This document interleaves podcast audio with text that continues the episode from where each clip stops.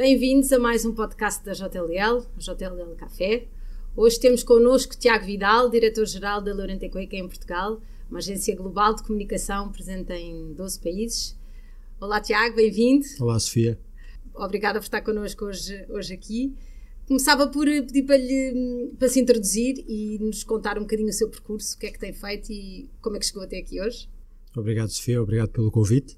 Um, eu sou um comunicador gestor, um, tenho 48 anos de idade, quatro filhos, casado. Uh, como disse, hoje em dia diretor-geral e sócio da Llorente Cuenca, mas comecei um, a minha carreira numa agência de comunicação, naqueles normais estágios de final de curso, a Imago, na altura. É melhor não falarmos de datas, se calhar. um, mas foi, foi no final dos anos 90. Um, na Imago tive a primeira experiência profissional, numa altura em que a comunicação um, estava também em Portugal a dar os primeiros passos do ponto de vista da profissionalização, um, mas muito focada em media relations, eventos.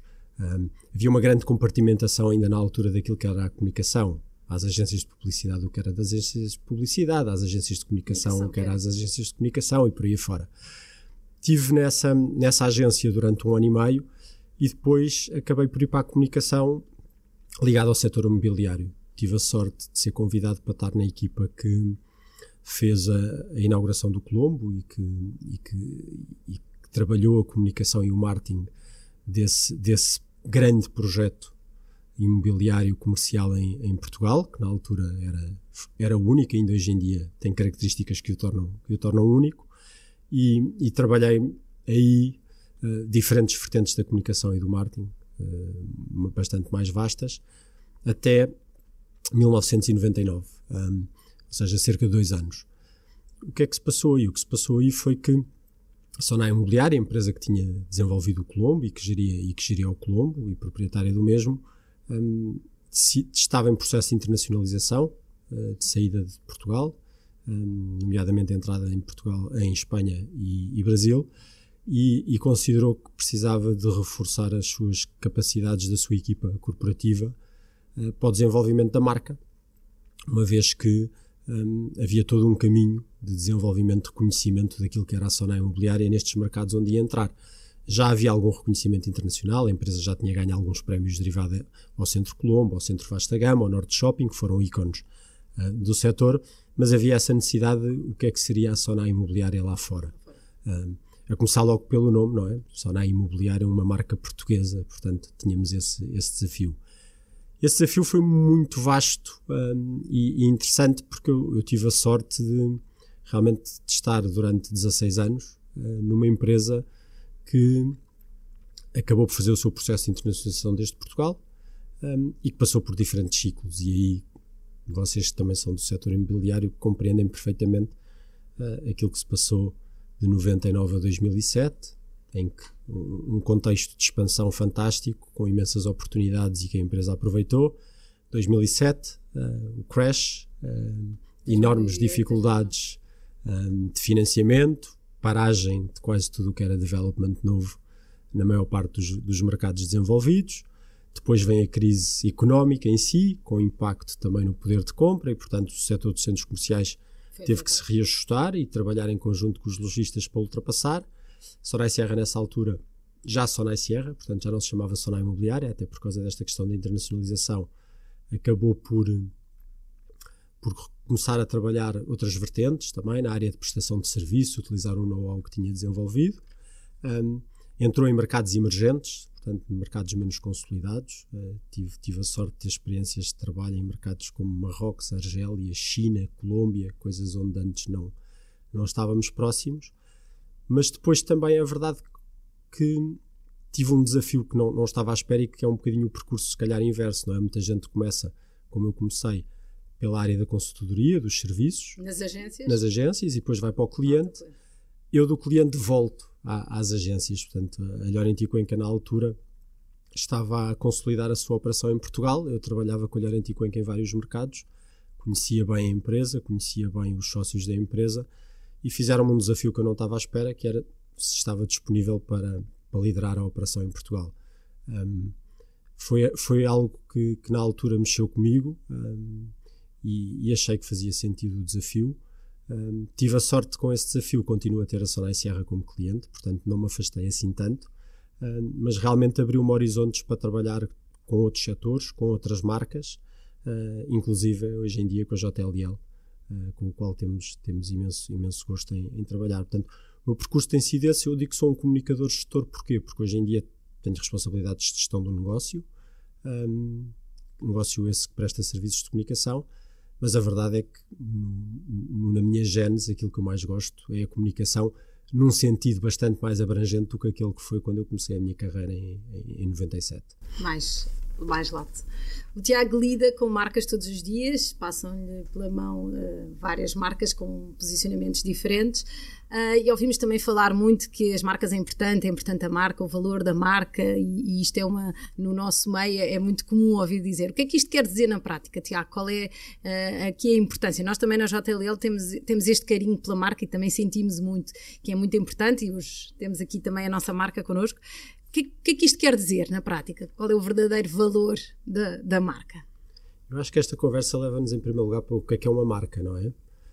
Um, porque a marca, muitas vezes, o que nos vem logo à cabeça é o conjunto de símbolos, de cores. O grafismo, o, o design. grafismo, o design, um, que é algo que até é um bocadinho histórico. Se nós pensarmos para trás, uh, os reis tinham os seus estandartes. Uh, portanto, as, nas batalhas havia sempre essa, essa visão até da, é verdade, é verdade. da marca. E, portanto, a todos leva-nos isso, mas hoje em dia uma marca é muito mais do que isso, não é? A marca quer ser um agregador de cultura, de certa maneira, quer ser a demonstração gráfica daquilo que muitas vezes é a personalidade um, de uma empresa, um, quer também ser uh, algo que representa, se calhar, a junção de todas as suas competências, de todos os seus colaboradores, quer ser uma alavanca de criação de relacionamentos com outras entidades, mas também com outras pessoas, com outros profissionais. Portanto, a marca hoje em dia, um, e se calhar, por exemplo, é uma das grandes mudanças se falarmos da comunicação moderna e da, e da comunicação uh, mais antiga, um, é antigamente a marca era dirigida, ou tem, achávamos nós que era dirigida pela comunicação ou pelo marketing. Hoje em dia a marca é, é dirigida por todos os stakeholders de uma organização. É, Pode haver quem, de certa maneira, tente optimizar o uso da mesma, mas uma boa marca hoje em dia é vivida por todos esses stakeholders, é partilhada por todos esses stakeholders, é comunicada por todos esses stakeholders e, portanto, passou a ser um elemento muito importante para o negócio. E eu acho que isso também é outra das, das, das situações mais relevantes. É a marca hoje em dia é um ativo estratégico do negócio seja ele um produto, um serviço ou uma, ou uma empresa, ou seja ele um profissional, a própria marca pessoal, Exatamente. como hoje em dia se fala. E, portanto, é, é um ativo um, intangível em parte. É verdade que já há modelos hoje em dia que pretendem tangibilizar Valorizar. o valor da marca, e, mas tem sempre uma parte intangível que é a parte emocional. Uh, e as boas marcas têm muito de emoção. Muito. Uh, e, e, portanto, é, é sem dúvida um, uma área que, que é muito relevante, que as empresas trabalham cada vez melhor um, e no setor imobiliário vê-se uma evolução brutal do que é que era uma marca e do que é que, e, e do que é que hoje em dia tem de valor para o setor que vê hoje em dia. Também ligado um bocadinho com este ponto, temos a, a, a questão do, do propósito da, das marcas e hum, fazendo aqui também, dando o exemplo do nosso próprio propósito aqui na, na JLL, que é We Shape the Future of Real Estate for a Better World. No fundo, aquilo que pretendemos é, é deixar com a nossa atividade um impacto positivo no mundo que vivemos, uh, mas o que é que isto que é que isto representa uh, e que importância é que isto tem com o valor da marca também, que estávamos aqui a falar da questão da marca. Porque é que agora se fala tanto nesta questão deste, do propósito? O propósito, no fundo, acaba por ser uma, uma evolução. É? Nós, quando começámos a construir marcas, quando eu comecei a construir marcas, construí essa missão, a visão. Uh, o propósito é, é, é uma evolução desse caminho e é uma evolução pedida de fora para dentro das organizações. Pelos Isto, clientes, pelos consumidores? Pelos stakeholders e pela sociedade em geral, ou seja, as organizações modernas, aqui há uns anos falava-se muito da questão da licença para operar. Uh, e tinha muito a ver com temas de sustentabilidade que entraram no mercado, em que uh, se falava de que determinadas empresas, e mesmo o setor imobiliário, se não cuidassem da sua pegada ambiental, no futuro não iriam ter capacidade de ter essa licença para operar. Porquê? Porque os legisladores, os reguladores não lhes iriam permitir desenvolver a sua atividade uhum. se não tivessem isso em conta. Hoje em dia já é mais do que isso. Hoje em dia já é o papel que as empresas consideram que têm que ter proativamente, não só na criação de valor para os seus acionistas, que é uma uhum. premissa, não há empresas sem criação de valor para os acionistas, não, não faz sentido, mas também na, na partilha desse valor com os seus stakeholders, mas com a sociedade em geral. E o propósito quer exatamente transmitir isso, quer comunicar o que é que esta empresa quer partilhar com a sociedade, para além daquilo que é a sua atividade empresarial pura e dura. Mas é muito importante que o propósito esteja ligado à atividade empresarial. E, portanto, nós sabemos, e nomeadamente na parte ambiental, que se calhar foi a que arrancou mais rápido do ponto de vista daquilo que é, que é a comunicação de sustentabilidade, falou-se muito do greenwashing, não é? Já lá vamos, já lá vamos. Mas, mas aqui neste caso eh, é muito importante que é o propósito tem que estar ligado à atividade empresarial da empresa, mas vai para além daquilo que a empresa oferece do ponto de vista da sua proposta de valor de serviços, de produtos. Um, há uma coisa também muito importante que é este propósito deve ser partilhado e não é um partilhado fim, internamente, externamente? externamente, com todos os que estão à volta da organização. É a única maneira de ter sucesso. Um, e, e, e porquê? Porque não é um fim em si mesmo, é um processo. É um processo de transformação permanente. Uma evolução, é um caminho. Exatamente. A sociedade, aquilo que a sociedade espera hoje em dia de uma empresa não é a mesma coisa que esperava há cinco anos e não vai ser a mesma coisa que espera daqui a outros cinco. E, portanto, a, a necessidade de escutarmos, incorporarmos essas expectativas uh, dentro daquilo que também é válido para nós enquanto organização oferecermos, é isso que fará com que o propósito seja partilhado, seja vi vivido, vivido e seja relevante para quem está fora e quem está dentro da organização. No, no setor imobiliário também temos assistido a esse, a esse, a esse caminho uh, e, portanto, também sentimos esse, esse valor e essa importância da, da, do propósito aqui dentro.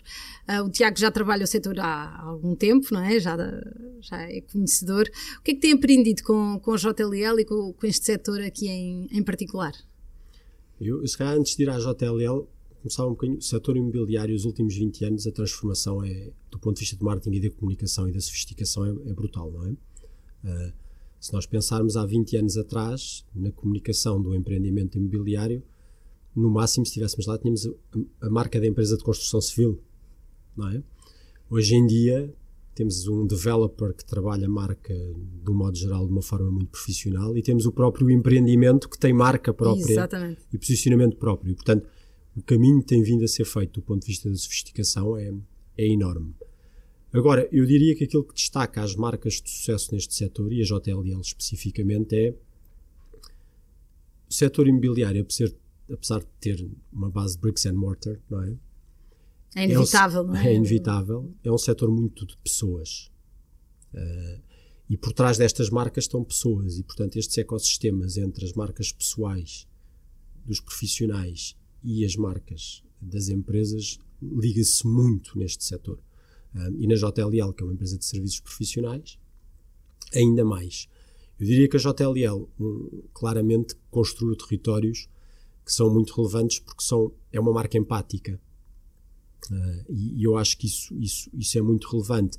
É, é uma marca que tem um, evoluído, até inclusivamente a sua assinatura do Achieve uhum. Ambitions, tem, tem, tem por detrás toda uma dinâmica que é de oferecer quem está dentro e fora uma visão.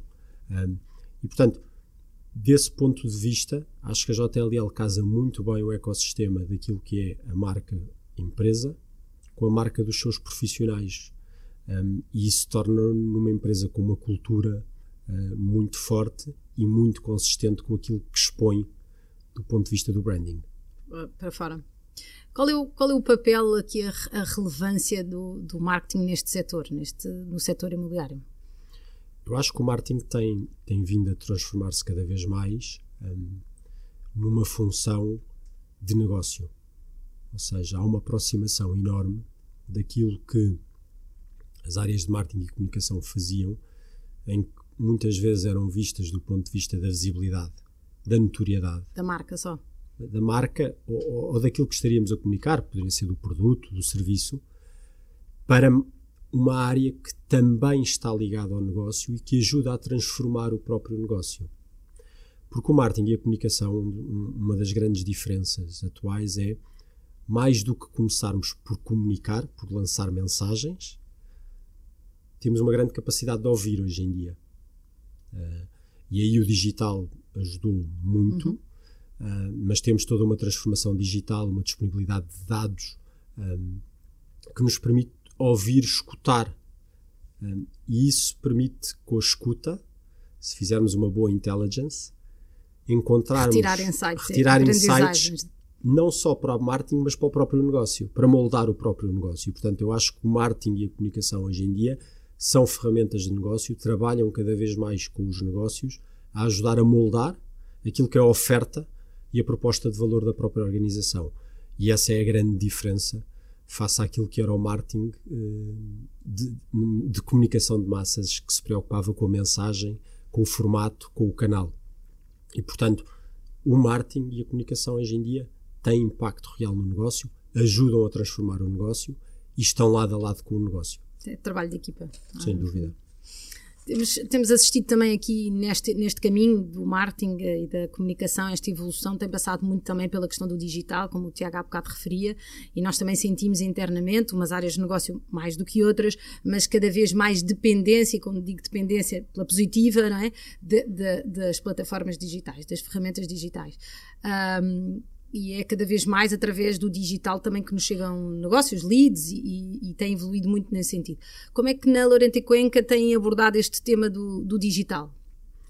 Eu começo, se calhar, por, por dizer algo que, que eu sei que não é, não é unânime, mas eu acho, e a Lorente Cuenca acredita nisso, que em primeiro lugar, o primeiro passo para trabalhar bem o digital é o digital é um canal.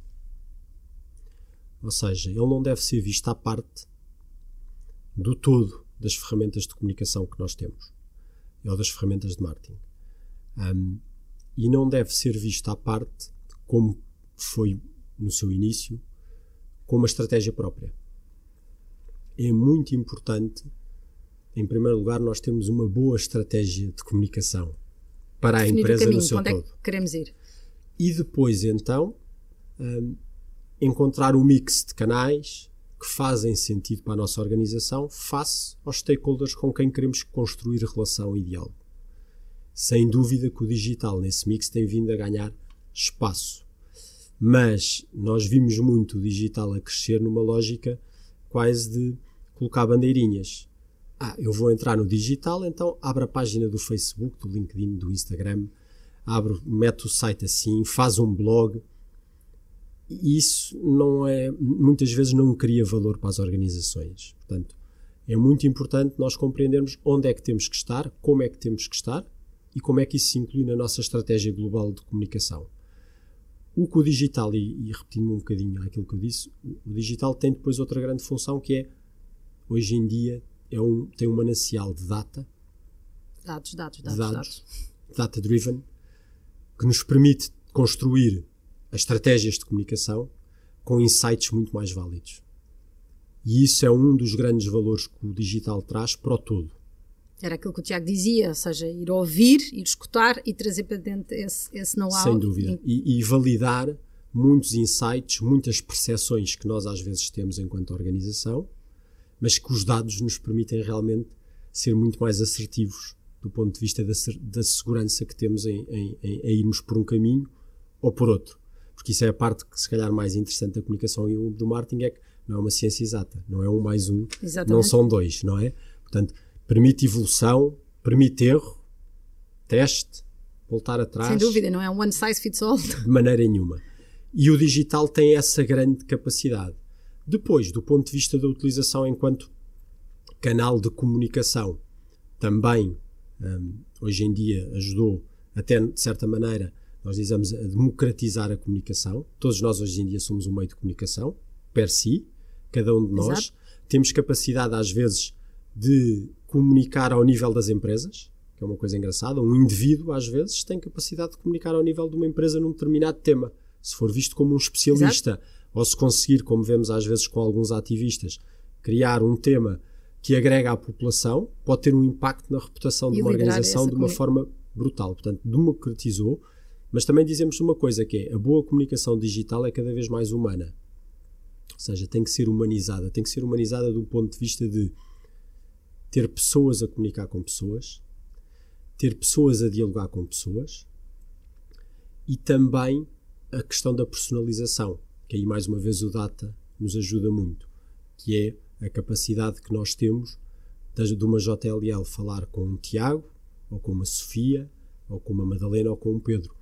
Faz uma diferença muito grande face àquelas campanhas que nós criávamos há 20 anos atrás, massa, de massa para todos. E, portanto, o digital dentro do mix traz-nos todas estas valências é muito relevante, mas na nossa opinião é, em primeiro lugar, vamos olhar para a estratégia como um todo e depois vamos ver como é que o, digi o digital pode alimentar a estratégia do ponto de vista do data, como falámos, enquanto canal de comunicação deve ser visto depois dentro do todo e do marketing mix, tem vindo a crescer, tem, tem relevância, tem, mas se for usado estrategicamente.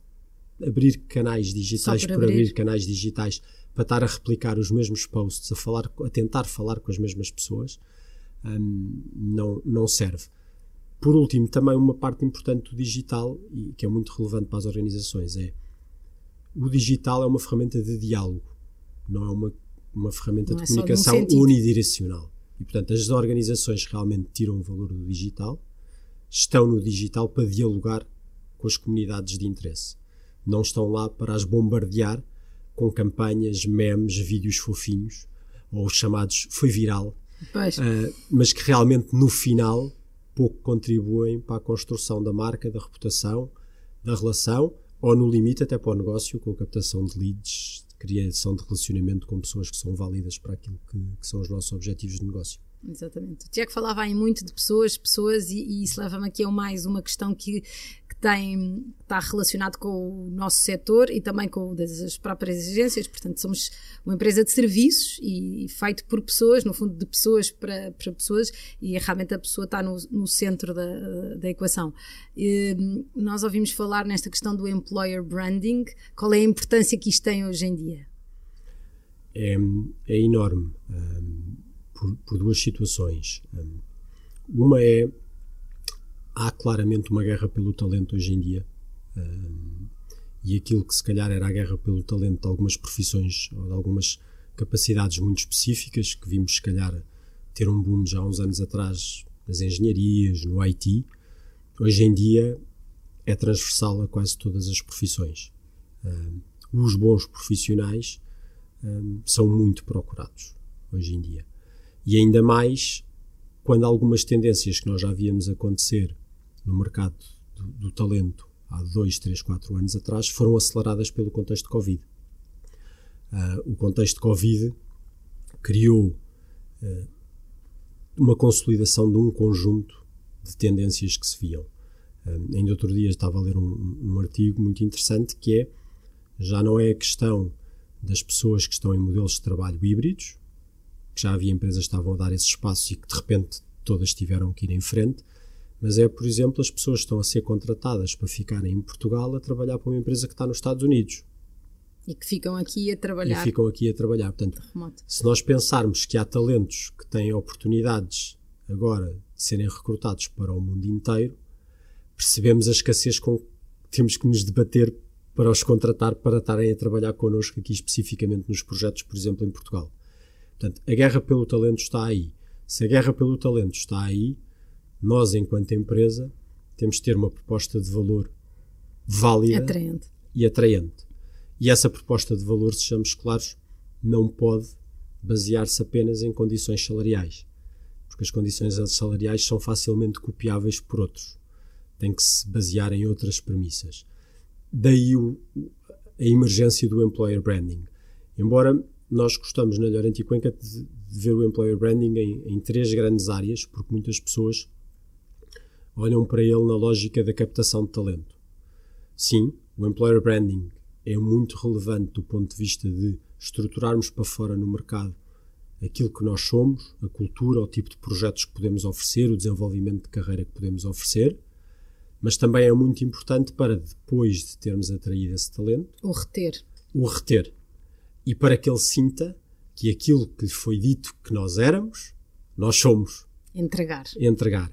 Eh, nós costumamos dizer é primeiro o story doing, depois o storytelling. Não é porque senão esse talento entra, claro. expectativas não, não se ajustam. Não são cumpridas e, e, e facilmente terá outra proposta, porque quando o talento é bom, ele segue. Mas ainda há uma terceira fase importante do employer branding, que já víamos em determinados setores a ser bem trabalhado, mas que tem que ser trabalhado por todas as empresas, que são os alumni, são os que saem. As pessoas que saem podem ser excelentes embaixadores de marca para o employer branding, podem ser excelentes pessoas a captar talento que queira vir trabalhar para nós também, para além do impacto que podem ter no negócio, porque muitos saem e ficam no setor, têm possibilidades de trabalhar connosco. E, portanto, aí o employer branding é crucial.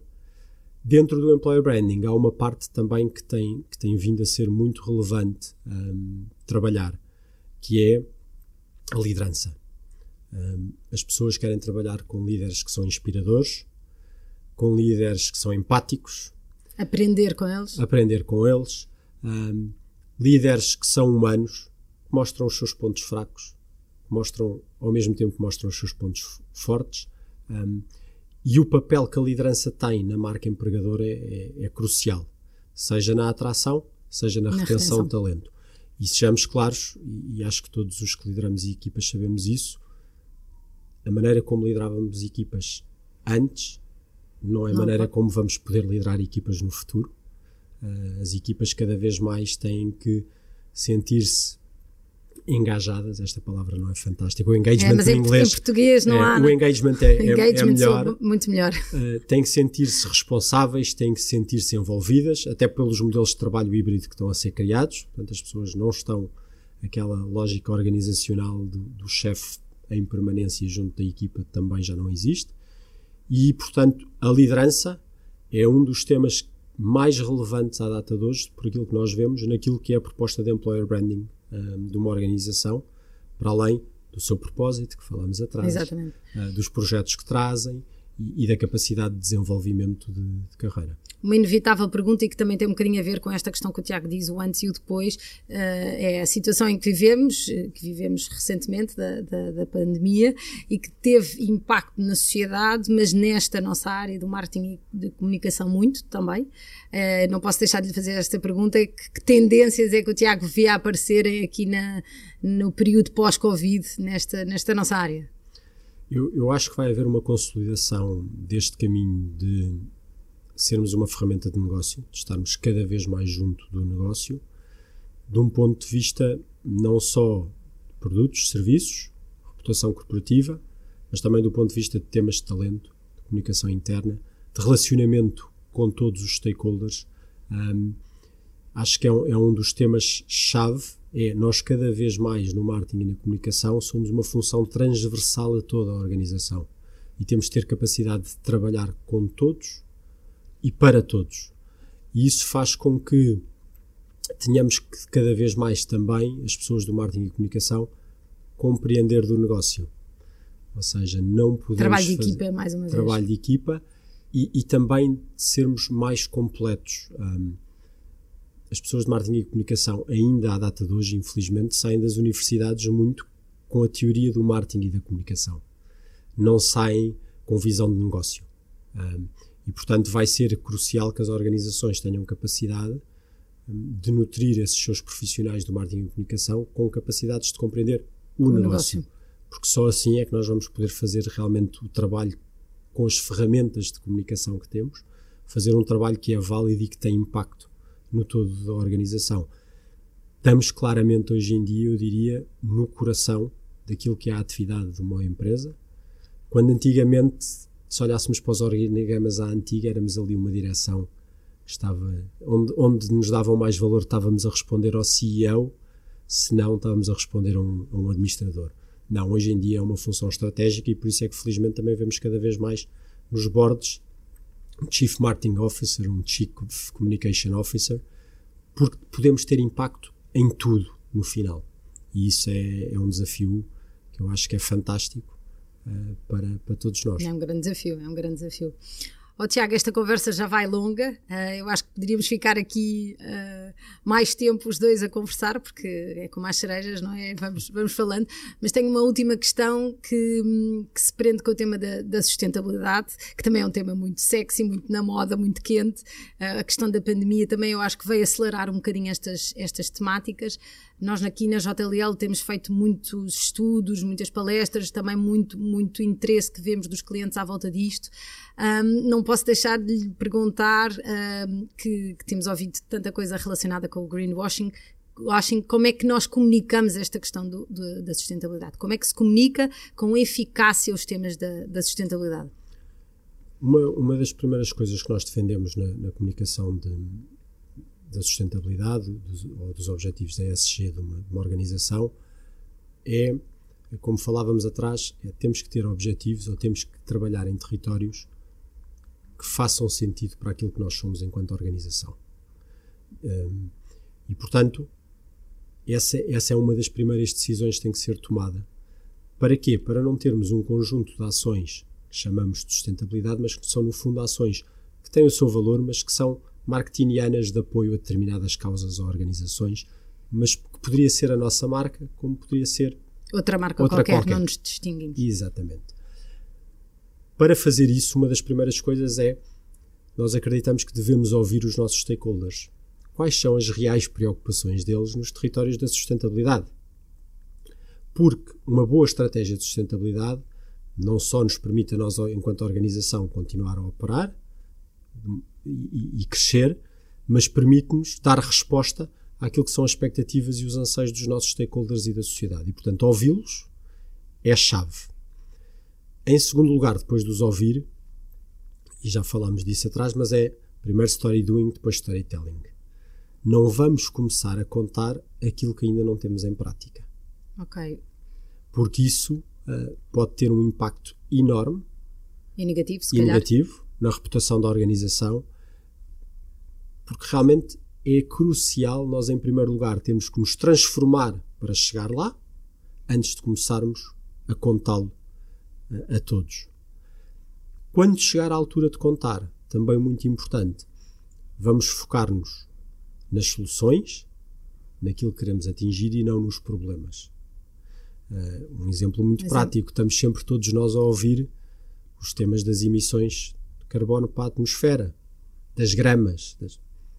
Ok, eu acho que já não há um problema de awareness por parte da sociedade em geral e das organizações que temos um problema. A questão é como lá chegar, a como fazer, é, o que é que cada um, cada organização vai fazer, o que é que eu estou a fazer para resolver o problema no meu caso específico e dessa forma contribuir para tudo. E, portanto, é muito importante. Eu acho que hoje em dia os temas de sustentabilidade já não precisam tanto de ser trabalhados para gerar awareness para o problema, mas sim gerar awareness para a solução, para aquilo que está a ser feito e agregar esforços para, para lá chegar. Apresentar soluções reais, dar caras concretos. Obrigada, Tiago, por, Obrigado, estar eu. connosco aqui no JLL Café. Foi um prazer tê-lo aqui e, e até breve aos nossos ouvintes. Obrigado, Sofia. Obrigada.